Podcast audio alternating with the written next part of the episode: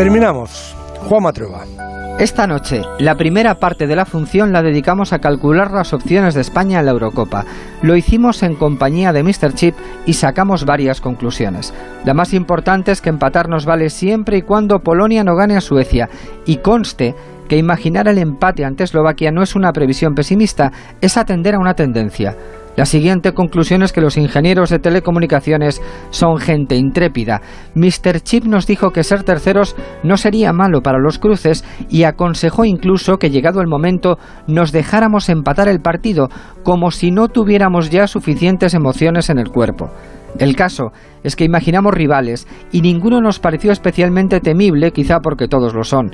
De momento el juego es divertido y dejará de serlo en cuanto comience el partido y sustituyamos las balas de fogueo por las de verdad. En la charla con Pau Torres nos quedó claro que entre futbolistas y periodistas hay un conflicto por resolver. Los jugadores sienten que la prensa es uno de los enemigos a batir y Luis Enrique siempre ha sido de la misma opinión.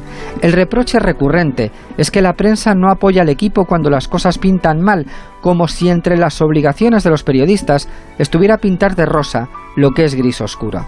Nunca hay quejas por los halagos, ni por las portadas, ni por las proclamas optimistas, solo por las críticas después de un mal partido. Deberían saber los futbolistas y el seleccionador que los chicos de la prensa no son rivales, si acaso compañeros, que no pasaron el corte en algún momento de su infancia.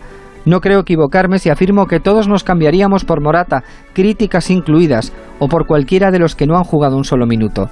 Estamos en el mismo barco, pero tiene poco sentido que digamos que hace sol si empieza a llover. Buenas noches. Ha sido un placer servirles hasta esta hora de la noche en la radio. Queden con Dios. Hasta mañana.